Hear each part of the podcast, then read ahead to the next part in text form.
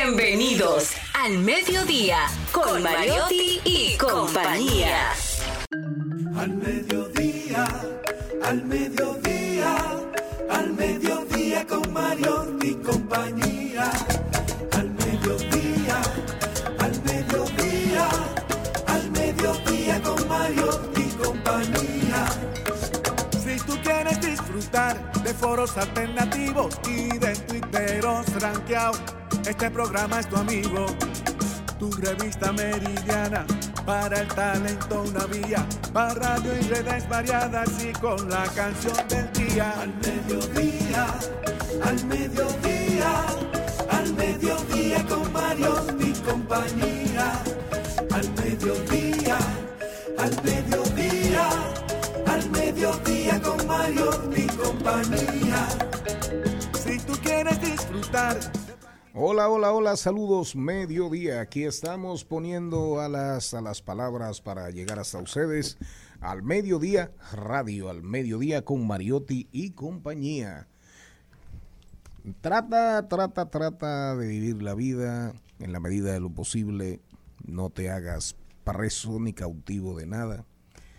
Que nada te ate de tal manera que entiendas que es un tema de supervivencia, de vivir o morir. Vive la vida, disfruta de sus cosas, disfruta de sus desafíos y retos y sobre todo confía en ti, confía en ti. ¿De acuerdo? Y si tienes fe y si crees en Dios, ponte en las manos de Dios. Señor Mariotti, ¿cómo anda usted?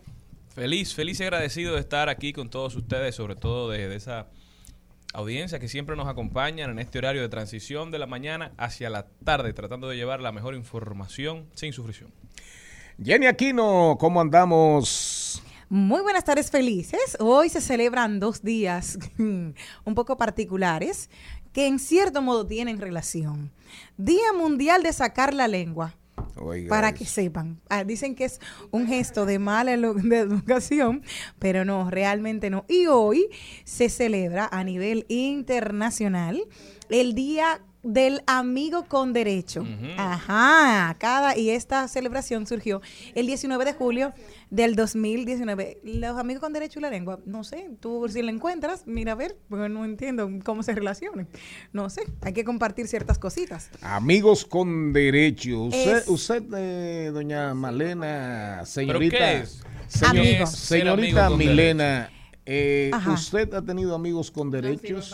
Pero ¿qué es primero ser amigo con derecho? ¿Qué es un amigo con derechos según usted? Amigos con derecho son O unas según la, personas según la tradición, que se según conocen. la costumbre. son amigos que se conocen y luego pueden compartir íntimamente, se- sobre todo sexualmente. O sea, Hay no se, películas no, muy buenas. no se reclaman, no Nada. se demandan, No, tú pues- no me molestas. Exacto, hay unas eh, Yo no reglas. tengo que pagar apartamento, yo no tengo que ver nada con tus gastos. Hay reglas. No tengo ninguna, ah, no tengo ninguna responsabilidad, pura y simplemente cuando estamos, estamos. Sí, hay reglas para tener amigos con derecho. o sea, Ah, Reglas para ser amigo con derechos. ajá, cuénteme. Primero, Ajá. menos charla y más disfrute. Eso significa no hablemos tantas pendejadas y al bollo. Dos, mire lo que dije hace un rato. Ajá. Estar bien con uno mismo. O sea, no se lleva, no se va bien si usted tiene vacíos emocionales. Ajá. Tercero, no es amor. No.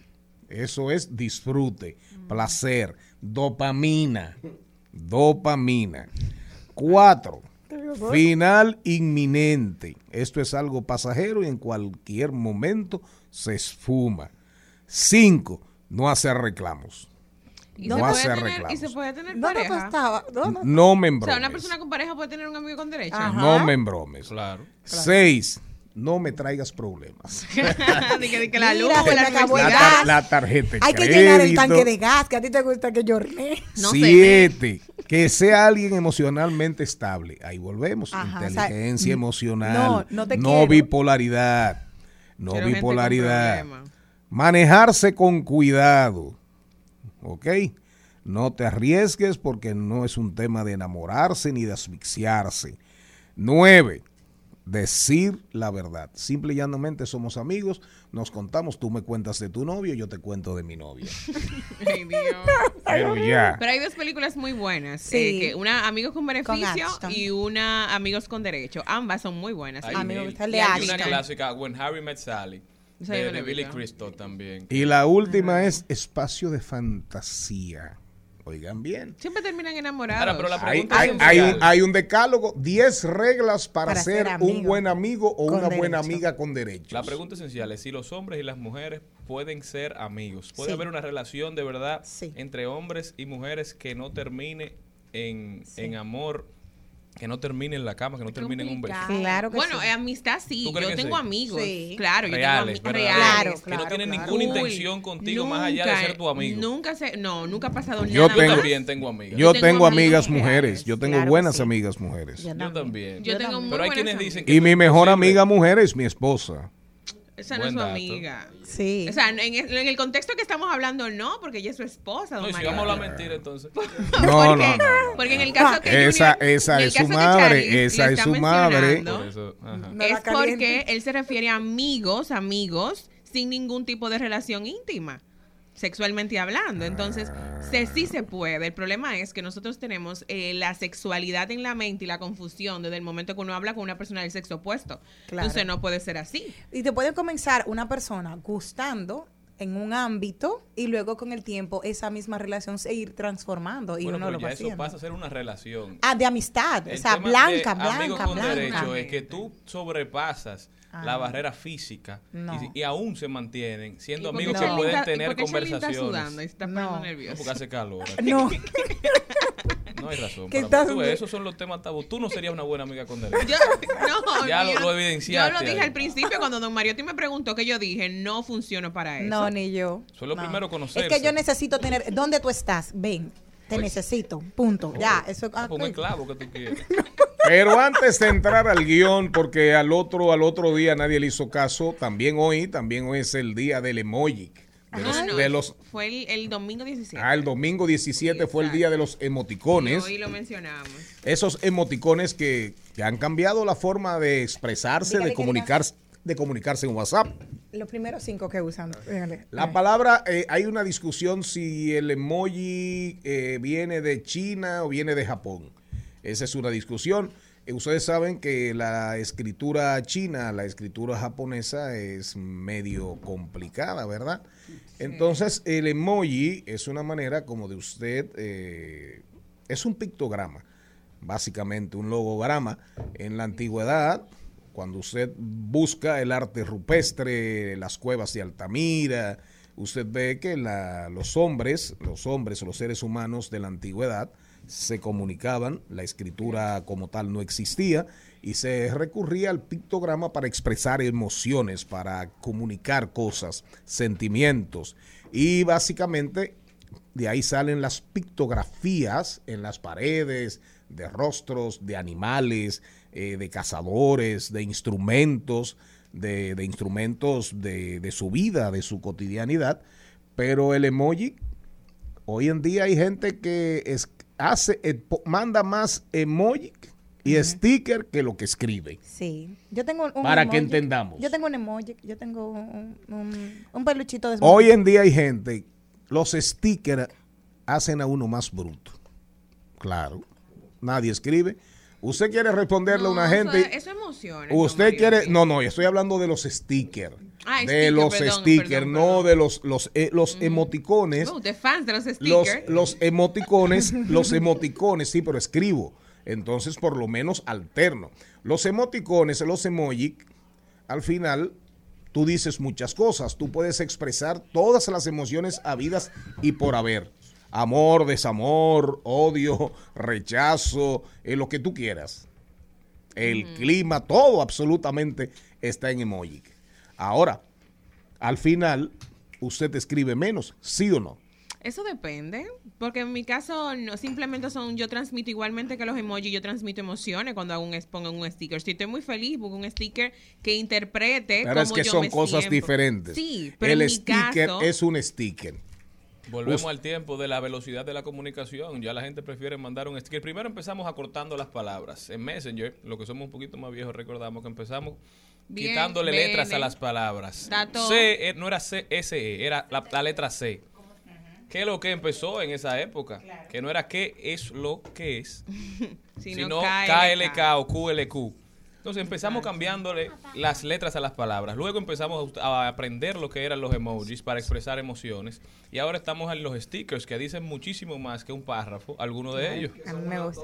Mira. que mandan un mensaje bastante claro y ahorramos tiempo y todo el mundo sabe y se mete en el contexto de lo que tú quieres decir. Salude usted, señor Morel. O si no, salude con un emoticón. Muy buenas tardes a todos los que nos acompañan hoy en este martes de alegría donde la productora se la ha votado y ha traído contenido de calidad aprovechando que don productor está aquí. Yo feliz de ser parte de ese contenido aunque no me lo haya inventado yo. Pero en definitiva, investigue. La- hay gente que dice que es de origen chino, que la E significa imagen, mientras que emoji significa carácter. Hay quienes dicen que es japonesa, pero viniendo de ahí no sorprende, no sorprende. Pero perfecto. ¿Cuáles son los más usados? La carita de risa, el corazoncito rojo, la carita triste, la del fuego, la del fuego. La del fuego que, que puede significar cualquier cosa ardiente, puede ser, eh, puede ser una, un, un mandato, digo, un llamado sexual, eh, puede ser eh, dos personas que hay una discusión muy fuerte en un chat, en una de las plataformas, en una de las aplicaciones, y la gente busca el símbolo del fuego, pero también volvemos atrás. El fuego, cuando el hombre descubrió el fuego, no escribía. No escribía. Cuando el hombre describió el, el fuego. Entonces, en las pictografías también anda el fuego. Pero y se usaba para comunicarse. Claro, señales de humo, Claro. señales de humo. Pero mientras tanto, un mientras fueguito ahora tanto, tiene otra connotación. Y la berenjena también. Un Y la berenjena. siempre bueno. pero vamos antes de leer el guion, ponme ahí la canción de eh, Maluma y Reik, Amigos con Derechos.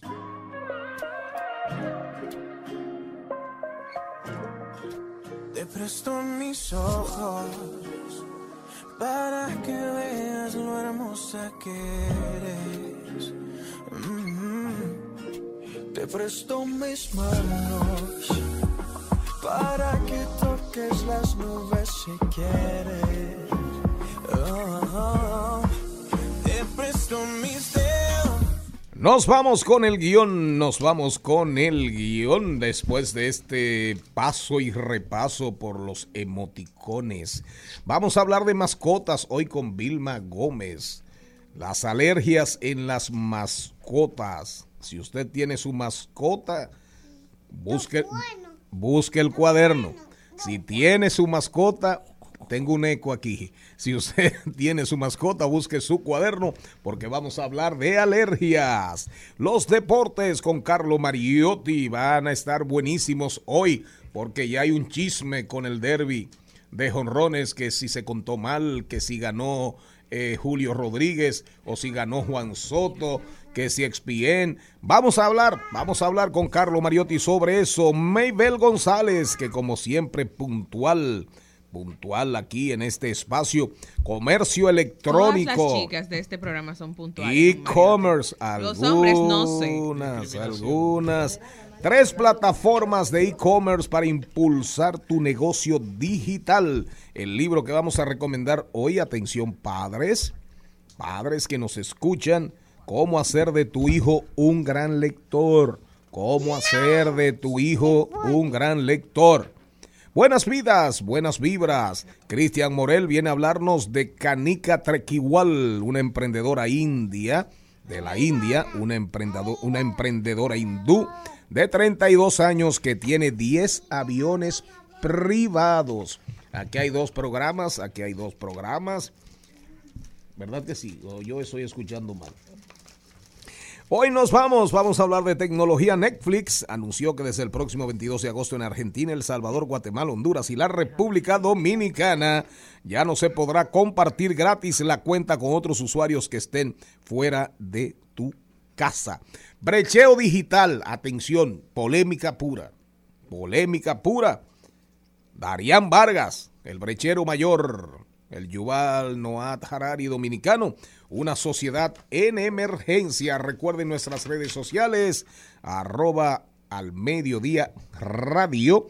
Y están escuchándonos ustedes por Rumba 98.5 FM, las redes RCC Media, todas nuestras redes, arroba RCC Media RD en Instagram, arroba RCC Media RD Twitter, Facebook RCC Media y, y YouTube RCC Media.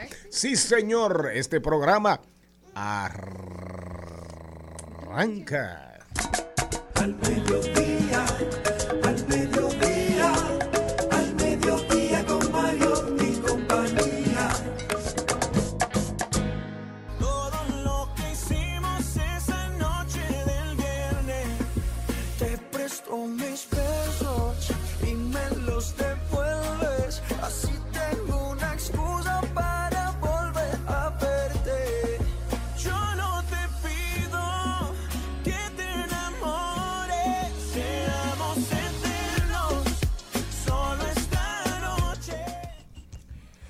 Bueno, bueno, bueno, bueno, nos vamos inmediatamente en lo que llega, en lo que llega Vilma, en lo que llega Vilma.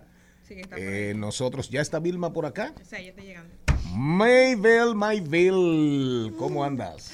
Muy bien, feliz de estar aquí con todos ustedes, viendo caras bellas, hermosas hoy. Qué lindo programa. ¿Cuál es tu emoticón favorito? Ahora mismo el que se derrite. El que se derrite. Con estos calores. Es Vamos a ver, nuevo, cada lo quien, acaban de agregar. cada quien que sea sincero y diga cuál es su primer emoji. El mío. ¿Sabes que el, que- el primero es el que tú más usas? El que tengo en la cara. No, tapada. vamos a ver, vamos a ver. Carita ¿Cuál es tu llorando. primer, cuál es tu primer emoji? Carita llorando de la risa. Ah, la mía El de la también. risa. Esa es la mía y también. el, el el- Vamos a el- ver. El no, de el lado. emoji, no sticker. El no, no, lado. sticker no. El de lado. El que se ríe de Yo lado. tengo, yo tengo una, fa- yo tengo una fábrica de Ah, stickers. pero todos tenemos el de la risa. Es que ese es el más que, que gozan usa. mucho, por eso es que me quillo con El ustedes. primero, el primero que yo Vamos tengo es el que se tapa la cara de, oh no, ¿por qué dijiste algo así? Ese es el que yo tengo, es el primero. Déjame ver el cuál segundo es el, el que se ríe No, de lado. El, el primero, el primero que yo tengo, porque como envío muchos mensajes, es el que pone el dedito como mira. Arriba. Chequea arriba. Arriba. Sí, e- ella sabe. Ese es el de, de un hombre desesperado. que No, quiere no, resolver no, no, rápido. no, eh. no, no, no. Es el segundo es el que- recordatorio no, a el recordatorio al mensaje y al que le presten atención Pero de que que, él le lo, Ah. una él lo manda importante. junto. Mira. el mensaje y el ¿Tú te recordatorio. en BB Pin, en, Blue- en, Blue- en Blackberry, el zumbido? Ay, es como el el zumbido. zumbido. Me encantaba. Mira los, mira los dos primeros míos. Ajá. Mira los dos primeros míos. Los dos primeros míos, mira. Aquí sí. El del dedito que dice chequea el mensaje. Y el segundo, el de la manito haciendo así. Adiós. Chequen, atención. Ah, Pero lo, lo raro es que tiene una mano negra y él es Y blanco. mira el tercero mío, mira el tercero mío. Mira el tercero mío, cara de enojo. Sí, sí, eso lo define. Totalmente. Ya, Bueno, yo estoy totalmente. feliz porque el segundo mío es la manito levantada. No, no. El mío es, el mío es cara de enojo porque también, para no hablar mucho a veces, cuando uno imparte una instrucción o- y hay que rendirle Exacto. cuentas, Se manda ese y ya la gente eh, entiende. y ya ellos saben que no, que Él no, tiene un equipo táctico que entiende los que no me gustó, que no me gustó. Yo Entonces, tengo el de la carita mirando mal, como de lado. No, Sí, yo Ah. también. Es el El segundo. Yo tengo, déjame ver realmente. El mirando de lado mal. El mío un corazoncito Y me gusta mucho el de la muñequita, que como que... ahora tú sabes cuántos stickers tengo. Llorando y la de la baba también. El que da una comida que Ah, está muy buena. Yo tengo, yo te, yo debo tener ahí no Stickers. menos, sí, como 600. 100, no más de 200. Yo tengo aquí el, Debo el, tener. ulti- el último que me mandaron. sé que eso no es stickers, bueno. Y yo creo stickers también. Yo dejé eso porque yo solamente ahora guardo los stickers que me interesan. Porque entonces tú terminas buscando entre todos esos stickers que tú El guardas y no encuentras el que tú quieres usar. Definitivamente tienen que arreglar el buscador de stickers. Así Claro. es. Pero... Nos vamos con e-commerce, pero buena dinámica, porque Uno al bueno, final, bueno al ¿qué final, pasa con Dario? ahí vuelvo, ahí vuelvo. Señores, léanse, léanse de verdad el libro de John Shulhan, Infocracia, el ensayo, cuando describe, cuando describe el mundo, el capitalismo de las energías, es decir, el capitalismo tradicional y el capitalismo de la información, donde él concluye diciendo, ahora somos un ganado consumidor. un ganado consumidor. Fíjense toda esta conversación de 15, 20 minutos, ¿verdad? Y fíjense ustedes por dónde anduvimos. Y ahora, y fíjense ahora para dónde vamos. Carolina ahora que- vamos, Carolina que manda una patada. ahora vamos para el e-commerce, El e-commerce, donde hay más consumismo. al ganado consumidor. a la gente que está pensando en emprender un negocio virtual, una tienda virtual, pues este programa le va a encantar, ya que hoy vamos a hablar de tres plataformas principales, las más famosas, de las que más se hablan, que te ayudan a impulsar tu negocio virtual.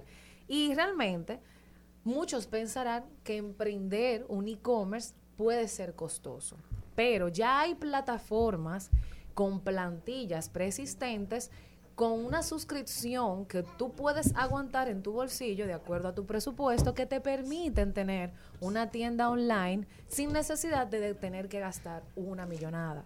No es quitándole dinero a mis amigos programadores, pero ustedes están claros que se va mucho dinero al tú crear una página web desde totalmente desde cero. Y pues estas plataformas son intuitivas, son rápidas. Te, una persona que no sepa nada de programación puede hoy mismo ingresar a estas plataformas y hacer su propia tienda online. Y la primera, la primera, es una que puede confundirse con la plataforma de Spotify, pero no. Pero es bien como, como picky, se queda. Ok. ¿Qué, qué significa Piki? Como se te queda, como que te gusta. Ah, porque ok, como- bien como que te gusta. Como que te gusta. Y Un al mencionarla varias veces, pues te puedes quedar con ella en la mente. Y se llama Shopify. Comprar y Fi. Entonces. Comprar y me fui. Y me fui. Shopify. Hola y adiós. Hola y Como adiós. dijo Sabina. Es una de las más, vamos a decir, viejas. Vamos a decir que es la, la, la pionera en esto. Tiene desde el 2006 al pie del cañón y desde que se creó no ha bajado nunca. ¿Por qué? Porque tiene suscripciones. Es una plataforma que se destaca porque te permite crear la tienda online y lanzarla en pocos minutos. Desde una plantilla que ya está prediseñada, tú puedes seleccionarla si te gusta, ponerle tu nombre del negocio, darle los toquecitos de colores y desde ya subir tus productos y comenzar a vender. Pero también hay otras plantillas de diseño que puedes tú mismo comenzar a diseñarlas desde cero ahí mismo porque te da las herramientas de edición para tú crear tu tienda online acorde a tus gustos. Y te deja todo listo. En un día tú puedes crear una página web. Y es súper sencilla. ¿Cuáles son sus pro? Vamos a decir, te da 14 días de pruebas. Que si, si tú no quieres invertir en las diferentes suscripciones premium que tiene para esas ah, para habilitar esas funciones que son más beneficiosas, pues tú puedes probarla por 14 días y darle un uso y ver si realmente va acorde al negocio que tú tienes. Cualquier persona puede utilizarla. No es nada complicado, no requiere una programación ni una codificación eh, muy que estrambótica. No, no, no, no, no. Es bien fácil. El costo de la suscripción puede ir acorde a tu bolsillo. Va desde la más básica, 29 dólares. El plan Shopify como medium, El shopping, Shopify. ese es otro. No, son tres suscripciones, tres planes. Ok, el, básico, el shopping buy. El básico, básico. Ok. 29 dólares. Ajá. El medio, el middle, 79. Y el premium súper avanzado son 299 dólares al mes. Cualquiera de estos, de estos tres planes son excelentes, claro está. Tú tienes que evaluar en tu negocio, para tu negocio, El que te, el que conviene. te conviene. Claro, porque puede ser que el básico te dé todas las herramientas necesarias para tú utilizar Shopify. Y te permite hacer pagos en diferentes plataformas como Google Pay, Apple Pay, PayPal, Visa, Mastercard a través de una plataforma de Shopify de payments, de pagos, Shopify pagos, en la cual tú puedes hacer transacciones con este tipo de tarjetas de crédito. O también eh, como conectarlo a un proveedor, como hay aquí en el país, que son Carnet y Azul también. Es muy fácil de utilizar y para aquellos emprendedores, pues realmente les invito hoy, si usted tiene la curiosidad de emprender en- a nivel de e-commerce, que puede hacerlo.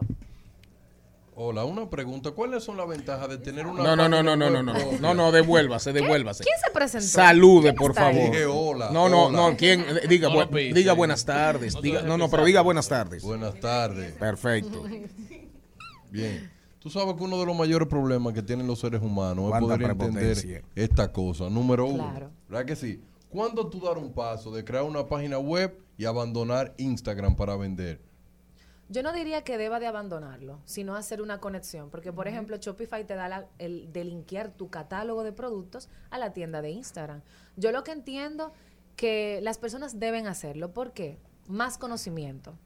Tú, tú te vas a abrir la puerta a un mundo, a todo el mundo prácticamente. Una persona de Europa puede tener la oportunidad de ver mi tienda Sí. online. El marketing va a ser más eficiente, mejor conocimiento de tu público objetivo, más eficacias en los objetivos que tú quieres conseguir. Y también vas a poder tener disponibilidad de venta 24/7.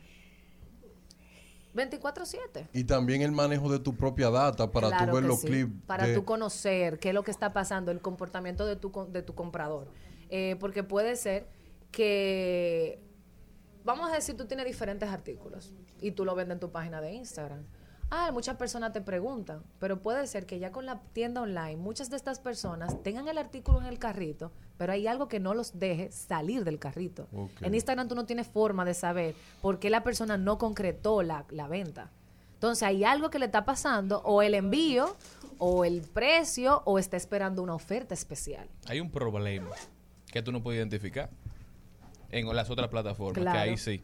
Sí, totalmente. Y también ver las conexiones de tus usuarios. Tú, tú puedes habilitar la plataforma de que sea, tú te registras, por ejemplo. Ya tú vas a tener esa data 100%. Y no necesariamente tienes que hacer la conexión vía Instagram, correo electrónico, si tienes el número de teléfono, un WhatsApp también. Y darle ofertas, tirarle forma, ver la forma de hacer la conexión. Ya no es solamente un canal de redes, Sí. es algo multicanal, pero se une en un solo objetivo, que es la venta. Y existe un nivel de madurez que hay que tener para poder dar ese salto de tú vender en A Instagram. nivel de negocio, Sí. yo creo que sí. Deberían de ¿Qué tener. tiempo más o menos? Madurez a nivel de tiempo, yo digo madurez, Seriedad con el negocio. eh, no a nivel de madurez de negocio, porque un negocio puede inmediatamente estrenarse como tienda online. Ahora es un riesgo. Debe de saberlo. Que la persona que tira el negocio no puede pretender que en una semana va a vender todo. Ahora bien, si tiene buen marketing, si invirtió en publicidad y lo hizo, pues lo felicito. Pero a nivel de madurez de persona, como, em- como negociante, como businessman o como persona, debe de entender que tener este grado del salto a online conlleva disponibilidad de producto en stock, Sí. disponibilidad para envíos, Experiencia del comprador. Experiencia, exactamente. O sea, ese proceso de ya me hicieron la transacción, pero yo tengo que hacer el envío, ya sea a Estados Unidos o a- ya sea a nivel nacional. Tú tienes que cumplir con el tiempo que tú prometes en la página web. Entonces, esa madurez, pues, si la tienes ya desde ahora, pues hazlo. Hay personas de 20 años con tienda online y lo hacen perfecto. Tú tienes una tienda online. Yo no, Ah, tú aconsejas. claro que sí. Y a, Pero y a- compro mucho online. pero a las personas que... ¿Cómo les va a las personas Darían. que tú aconsejas? Creo que les va bien. Creo no. eh, No, eh, digo creo porque yo No, doy asesorías da personales. Ok, yo no doy perfecto. asesorías personales. pero, Tú no das ejemplo- asesorías No, no, no, personales. pero, por ejemplo, las personas alrededor de mí que no conocen de e-commerce, no saben pedir, no saben de nada, van a donde mí. Ah, Mis bueno. mejores amigas piden sus cosas a través de mí. Pero tú Porque deberías... no, tú eres la. Pero tú Incluso deberías poner una consultoría. Claro. Tú deberías Ah, poner una Vamos a, hacer- consultoría. vamos a hablar de eso. Vamos, Claro. Malena y yo nos vamos a reunir. Pero siempre da sus redes. Si algo interesante de lo que dice. Mabel es que ella está promoviendo redes que están hechas para conectar pequeños negocios con compradores. Para eso, O sea, no Shopify, Etsy, son páginas hechas para que los pequeños emprendedores pongan sus productos al servicio o a- al- ante el ojo de toda la gente que va a su plataforma, que es diferente a Amazon, que por eso son quizás más recomendables para los pequeños negocios. Pero ya Shopify como incluso esta. te hace la conexión para tú vender en eBay y en Amazon. Claro, pero lo que pasa es que Amazon, tú sabes que Amazon tiene un modelo de negocio Totalmente. que es de captar toda la data que está en su plataforma Claro. y aprovecharse de ella. Es decir, si tú estás vendiendo camisa por Amazon y tú estás vendiendo la mejor camisa blanca, Amazon va a decir, pero están vendiendo bien esa camisa blanca. Y hagan una marca de camisa blanca Claro, ahora. que la gente Vamos a suele- vender a Y la nosotros. gente suele pensar Como hacen los supermercados con sus Con sus propias marcas, Claro. con sus líneas blancas. Gracias, mi rey. Gracias. Así y la es. gente suele pensar que El hacer algoritmo. este- tener este tipo de plataformas requiere de mucha inversión y suele ser que sí, porque a veces solamente tenemos WordPress y WordPress requiere de una codificación diferente. Pero plataformas como Shopify, Wix, que con una suscripción extra, un pago mensual extra de pocos dólares, que vamos a decir que el promedio sea 50 dólares mensual, que eso no te va a decapitalizar, tú puedes tener una tienda online que funcione perfectamente. Sí. Y Entonces- Wix es para domies, porque es clic, clic, clic, clic. Súper fácil. Claro. Y tiene la opción básica. Ahora, la opción básica yo no la recomiendo porque es bajo un dominio de Wix. Sí. Pero si tú pagas tu dominio normal, tú vas a tener charlimariotti.com, venta de t-shirt. ¿Ya? Contactos de Maybel González para consulta. Bueno, a través de mis redes sociales, Maybel González, M-A-Y-B-E-W-L-E, E, González Ay, con Dios dos mío, Z. tú tienes O que puede entrar al Instagram eso. del Mediodía Radio Está y buscar difícil, mi eh, poder user. encontrarte, ¿lo Pero puedes es que ese es mi repetir? nombre. ¿Qué le digo a papi? Que no me lo voy a, que me voy a No, quitar pero el uno nombre. más friendly para que la gente te pueda encontrar en las Ya la redes gente, sociales. no, realmente mi nombre tiene capacidad de quedarse. En la conclusión, consumidores. lo que dijo el señor Mariotti Paz, cuando se refirió a la camisa blanca, ¿verdad? Sí. Tengo una camisa blanca. ¿Cómo era que se acaba la canción? Ah, era negra. Esa no es la de Juan. Eh, sí. es que, fíjese usted, esa mezcla, algoritmo, inteligencia artificial, nos está convirtiendo En nómadas. en un ganado de consumidores. Al mediodía,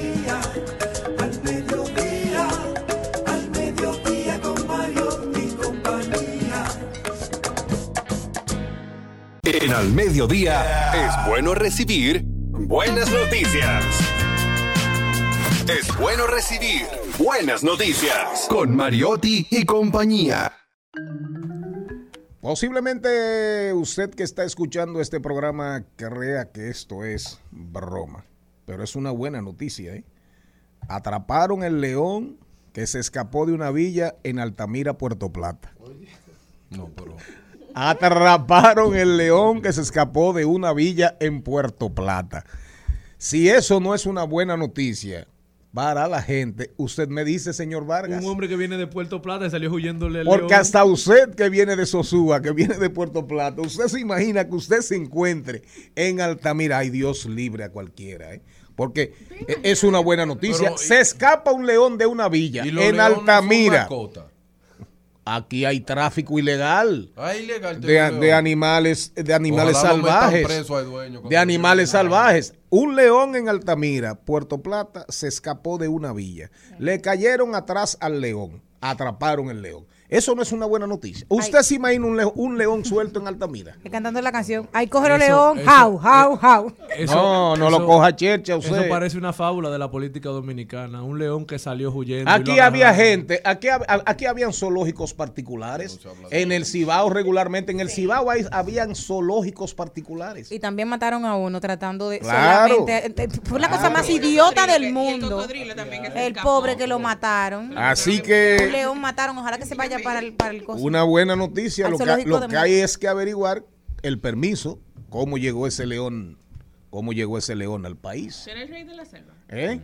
¿Por qué estaba en una casa? Porque estaba en una villa, privada. en propiedad privada, todo eso hay que averiguarlo. Pero mientras tanto, habría que ver cómo lo atraparon, sin maltratarlo, si fue O con si fue con un sedaron, si fue con un dardo, si fue con un dardo, si lo durmieron, si lo sedaron. aquí una... Pero creo, pero creo, a propósito de Hablemos de Mascotas, que deberían dar más información al Es respecto. que el león es una mascota. ¿De acuerdo? No, y fue medio ambiente que lo hizo, o sea que fue Ah, algo- fue- ah, tú lo sabes. Sí, lo, lo leí ahora mismo. Ah, fue medio Sí, ambiente. o sea ah, que bueno. La persona correcta. Pero para que vean que el La don, persona correcta no, el único que se atrevió. Ya, ya, ya. el don productor está pendiente del día a día, contrario a la algunos, algunos Este semiconductores, no fuera nada. semiconductores de este programa.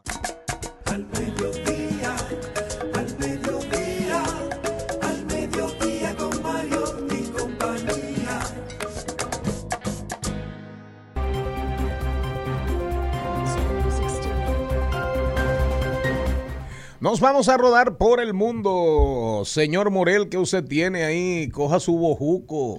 Bu- Bueno, que ha caído la confianza en la economía eh, estadounidense de los latinos de un 92% ha bajado a un 78% y esto se debe a la inflación.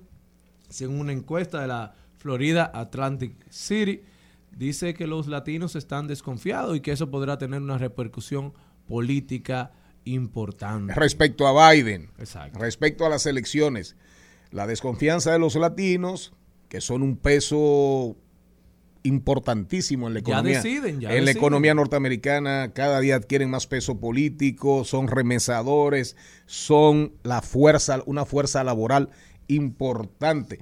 Pero es el tiempo, ¿eh? el tiempo.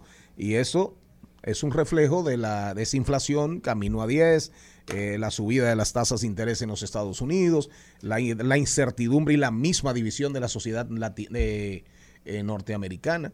Y no dudemos, cuando viene a ver Trump, cuando viene a ver Trump llega a la presidencia en los Estados Unidos, Cuando viene a ver, estamos casi viendo. señor Mariotti Paz, que usted tiene? Bueno, pues nos vamos para Japón y Arabia Saudita, donde, según análisis y comentarios recientes, se espera que cooperen para estabilizar los precios del petróleo a nivel mundial. Japón y Arabia Saudita, grandes productores de petróleo, que habían dicho que ya, que la producción de petróleo se encontraba a su máximo punto, que no había forma de aumentarla porque su capacidad Japón produce instalada- petróleo. Sí, sí, Claro así que como sí. lo escucha, Ah, profesor. ¿verdad?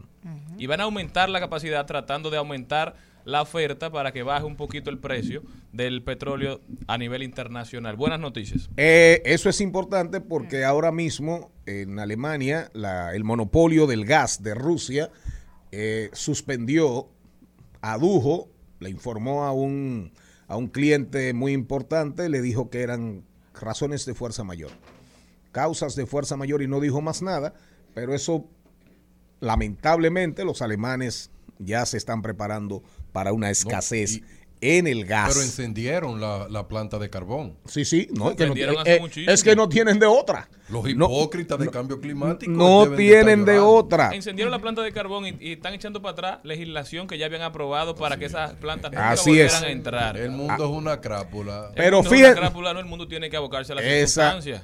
Esa, esa visión tan pesimista del señor Vargas me preocupa. Otra, yo quiero rodar hacia Europa. Veo, veo, un, veo, veo ahí, veo ahí una persona con muchos problemas y disturbios. Ahí hay más disturbios que en el Ecuador, hay más disturbios que en Panamá contigo, y en muchacho, Sri Lanka. He descubierto todos Miren, los problemas. otra, seguimos, seguimos rodando por el mundo para que ustedes vean y vea- veamos y entendamos. Fíjense cuáles son los pronósticos. Cuando usted coge toda la literatura y todo el accionar de, de, los opinantes, de, de los conocedores de la política internacional después de la pandemia, de los filósofos, pandémicos, prepandémicos y pospandémicos, todos dicen que los países tienen que fortalecer sus gobiernos, porque los gobiernos fueron los que cubrieron la crisis, no el sector privado. Los gobiernos cargaron con la crisis, no el sector privado. Y por eso plantean esos grandes, gente que ve las cosas en retrospectiva, perspectiva y prospectiva, plantean que el mundo debe fortalecer, que el mundo debe ir hacia el fortalecimiento de las instituciones públicas, no debilitarlas. Y ahora sucede y acontece que hay gente que ya dice, el mundo se está desglobalizando. ¿Qué significa eso? Que esa globalización que se promovió en los años en, después del 1990 y la caída del muro de Berlín y todo el tema del neoliberalismo propulsado, promovido por Inglaterra, el mundo occidental, eh, Ronald Reagan, eso se está desmoronando. Y la recomendación que hacen, atención Luis Abinader, es miren hacia adentro, miren hacia sus países, fortalezcan sus capacidades productivas, sus capacidades de producción de alimentos, sus capacidades para la exportación, pero sin caer en las autarquías, como lo fue Brasil en algún momento antes de abrirse al mundo, miren hacia adentro. Atención a don Luis, honorable señor presidente de la República. Mire usted cómo anda el mundo. Mire usted cómo anda el mundo. ¿Qué usted tiene? Triste en Europa. Reino Unido marca 40 grados Celsius de temperatura. Algunos países se están marcando 42. ¿Tú sabes lo que es? Se están derritiendo. que la pista de aterrizaje de un aeropuerto de Londres tuvo que ser suspendida por 10 minutos porque la pista se estaba derritiendo. El mundo va mal, el mundo va Pero mal. sin embargo, usted no cree, Eh. usted llama hipócritas a los que hablan del cambio climático. Porque el mundo es cíclico. No, no. El, ¿eh? Todo cambia. Bueno, yo- todo se transforma. Y usted es que anticíclico. Todo contracíclico. Usted tiene algo para que se escuche la voz de una mujer y nos vamos porque en breve cojan, cojan sus cuadernos porque vamos y sus libretas porque vamos a hablar de mascotas. A propósito de lo que dicen ustedes, en España, me voy, los países europeos redoblaron sus esfuerzos para garantizar suministros alternativos de energías este lunes ante el creciente temor de corte total de gas natural de parte de Rusia.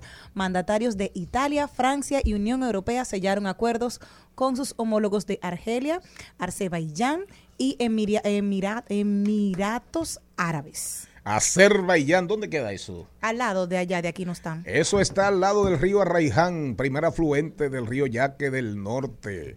Va- Al mediodía, al mediodía, al mediodía con Mario y compañía.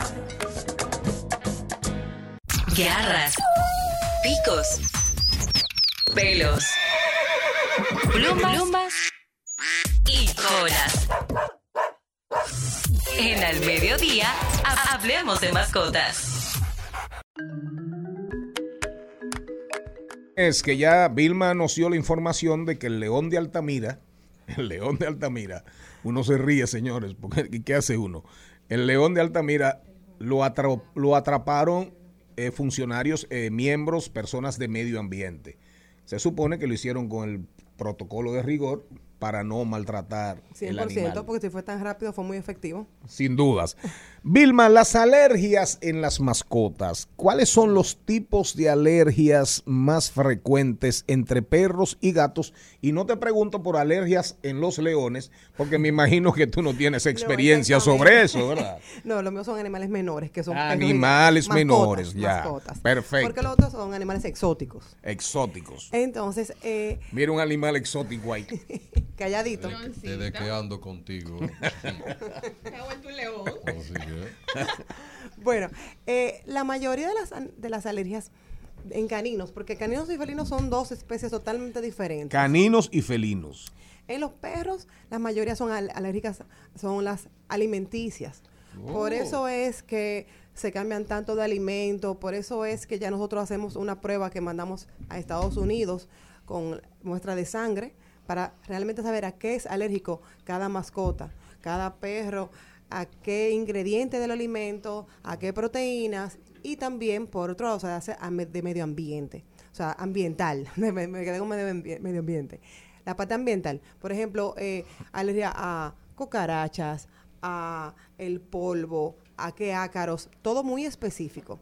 Entonces, Pero eso, ese es el caso de, la- de los felinos. no de los perros, es que es más, más común las alergias. Aleja a cucarachas. O sea, todo lo que es ambiental. O sea, hay dos tipos de alergias, las ambientales y las alimenticias. Las alimenticias son las más frecuentes. Por eso se manda a hacer esa prueba.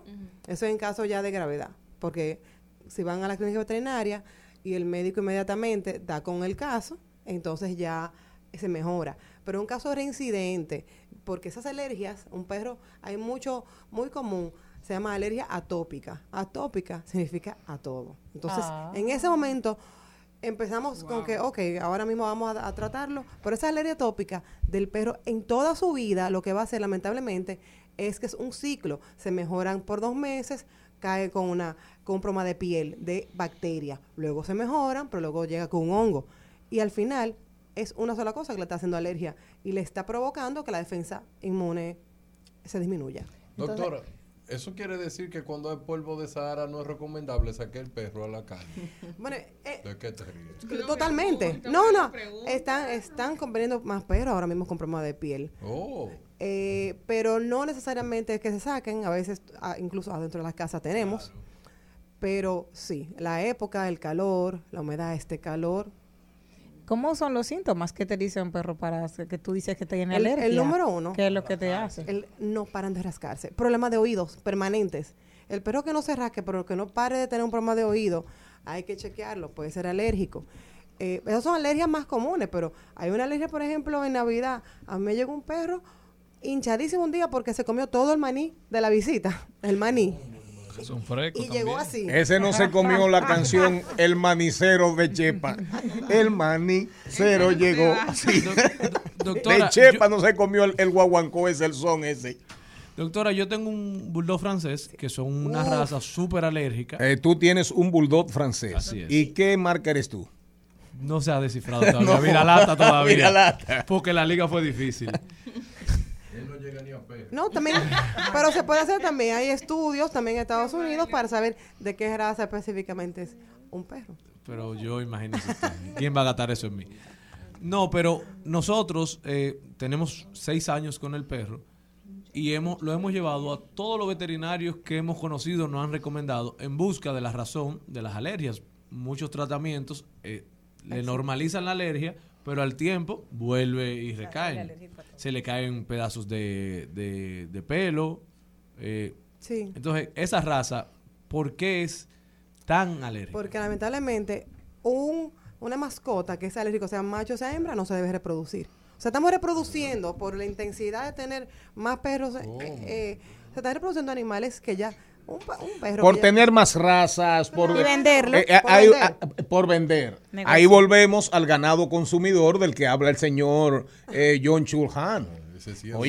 oyo Yuval. Si ya hay un perro que es atópico, ese perro inmediatamente se debe esteril- preparar, esterilizar. Y ya ese Oh. perro no se debe reproducir. Pero aquí, eso es, creadores internacionales lo hacen.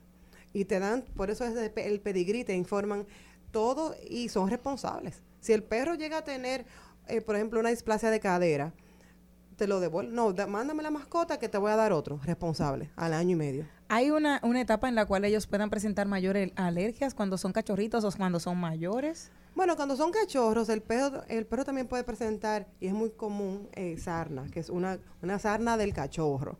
Ya eso no tiene que ver con alergias, pero un problema de piel que pueden creer que tiene que ver algo con alergia. Y realmente, desde que se diagnostica en la clínica, se cura rápidamente y ya no vuelve a repetir.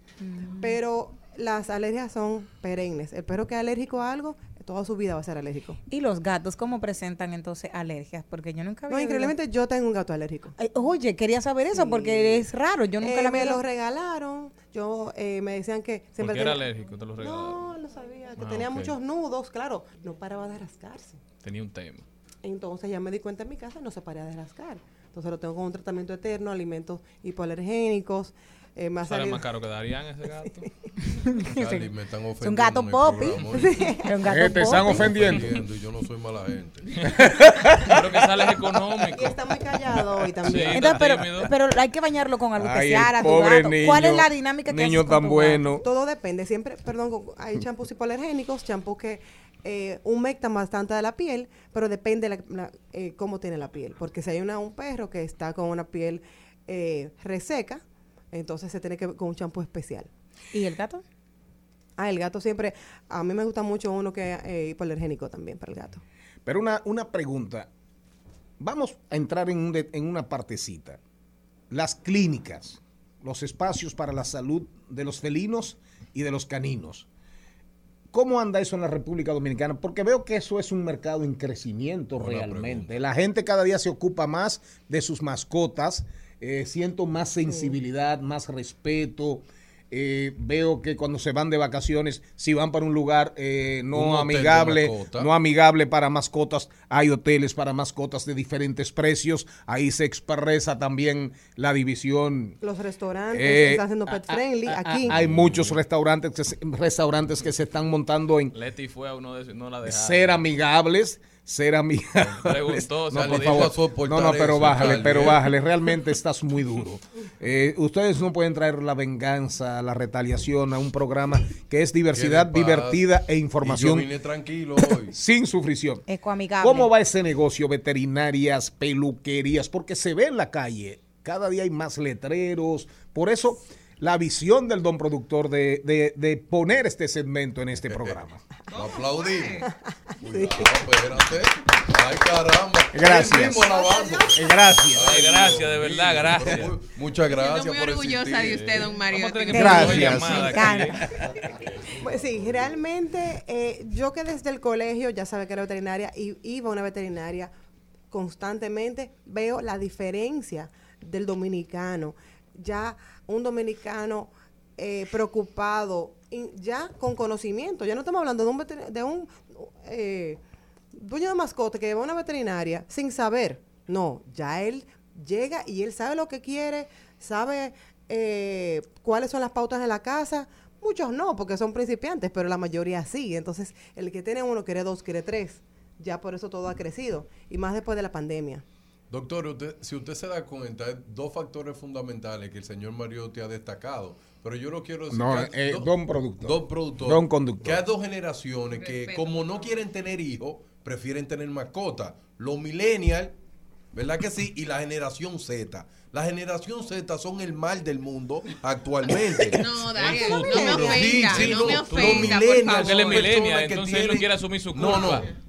Por favor, dile que no me interrumpa, no, que no, yo estoy hablando. no lo pises. Perdóname, Y- Y, perdóname. vamos casi al cambio, pero Sí. vuelva. Yo lo que quiero decirle es que los millennials decidieron en promedio en Estados Unidos tienen solamente un solo hijo. Sí. Lo, la generación Z tal vez van a tener y no, porque el, el mundo está mal, pero Tal prefiere vez. tener una mascota. Y yo lo que creo, que la generación Z se ha ocupado de educarse para tener una mascota y verlo como una responsabilidad. Y yo creo que eso es lo que ha hecho Sí, que el mercado sea más no grande. te creas que los que no los más jóvenes no son los que van, son los papás para, para sus hijos. O sea, en República Los Dominicana, millennials.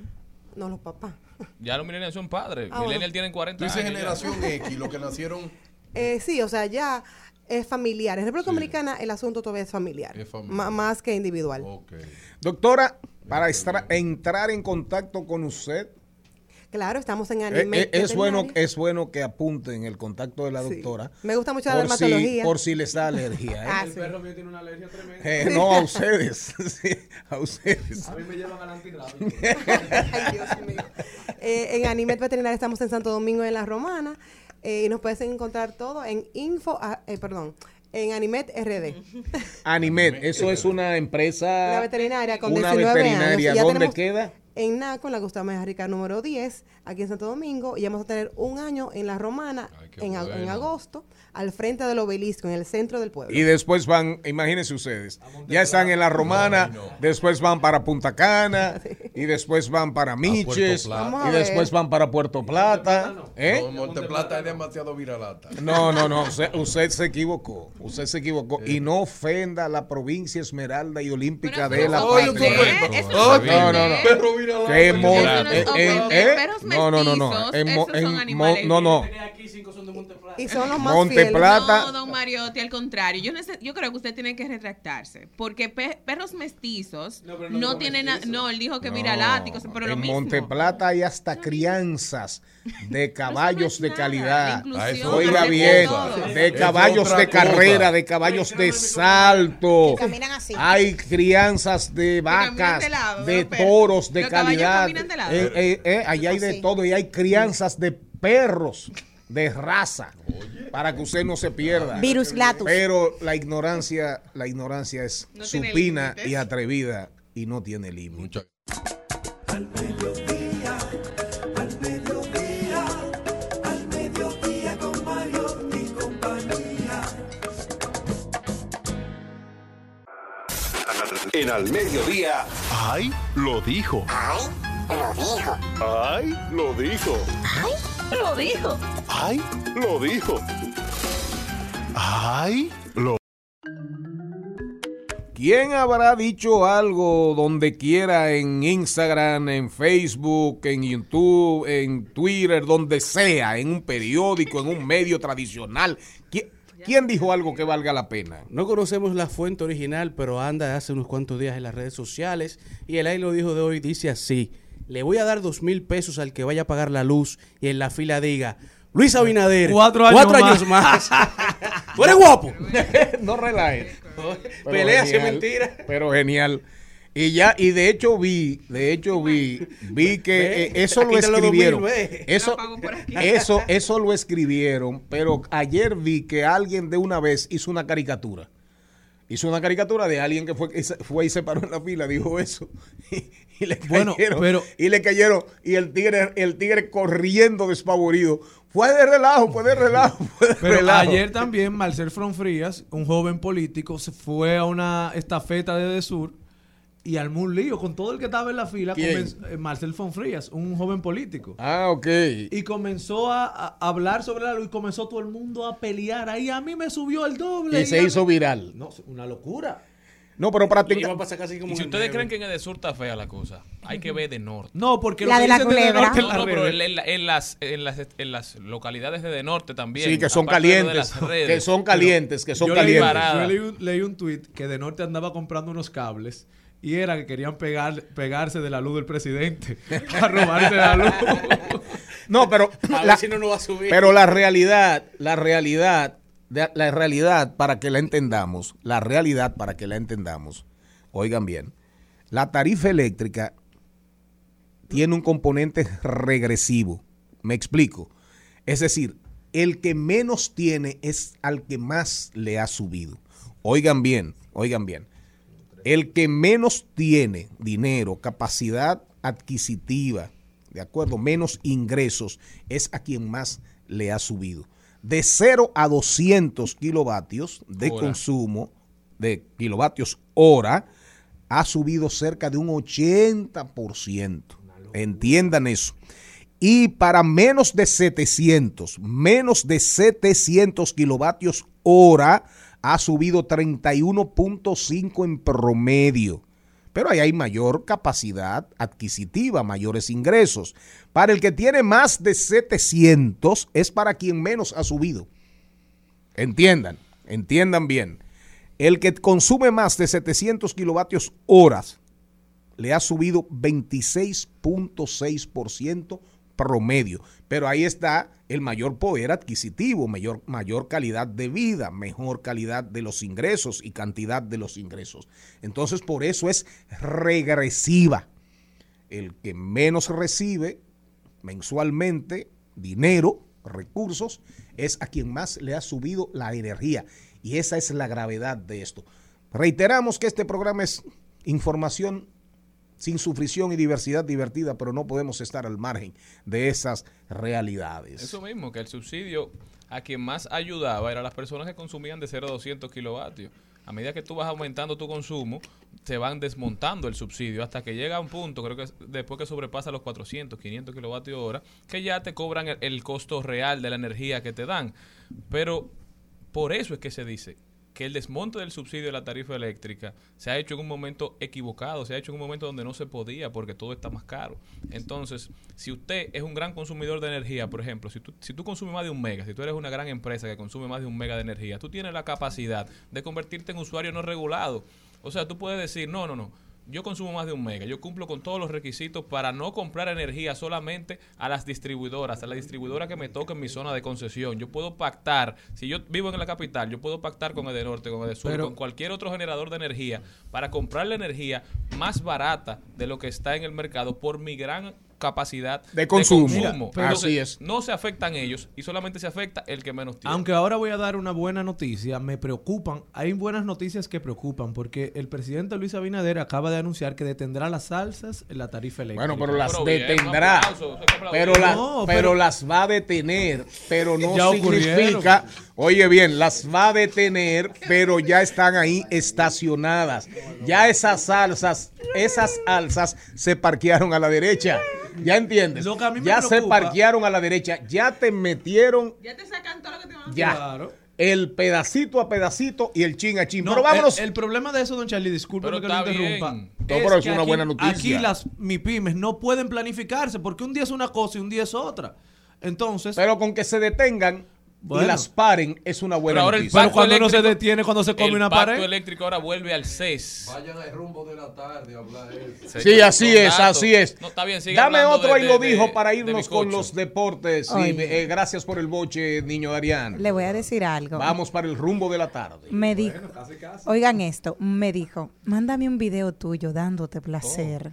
Le envié uno tomándome un café con pan y mantequilla y me bloqueó. Vaya donde anda Simón usted.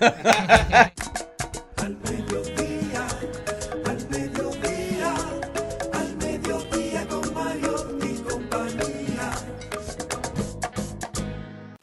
Al mediodía dice presente. Dice presente el músculo y la mente. El músculo y la mente. Estamos en deportes. Vámonos con los deportes que están. eh, eh, hay un chismecito, arran- hay un chismecito, caramba, don Carlos. qué Dígale su título. Más linda. El más buen mozo. Eh, la camisa del Chihuahua. La percha, no la camisa. Sí, no, no, bonita camisa. El que bonito, todo lo que se ponga le queda bonito. Ay, qué bonito. El más buen mozo. pone el otro. Préstemela, préstemela. Eh, bueno, es el problema. no ahora la hay un chisme. Oigan, le quedaba muy fea el derby, el derby de jonrones, el derby de jonrones. Eh, los dominicanos se robaron el show. Ahí, eh, No, es que si los dominicanos a hay que matarlo, porque la mitad de los derby Eran dominicanos era el versus 50%. Eran Pujols, cuatro. eran cuatro. Eran ocho, era- eran ocho peloteros, cuatro eran dominicanos. Pero al final terminaron Juan Soto y Julio Rodríguez, ¿verdad? No, y Juan Soto se encargó la tarea de él eliminar a los tres dominicanos que estaban en su contra. Entonces, ahora hay un chisme de que no, que contaron mal.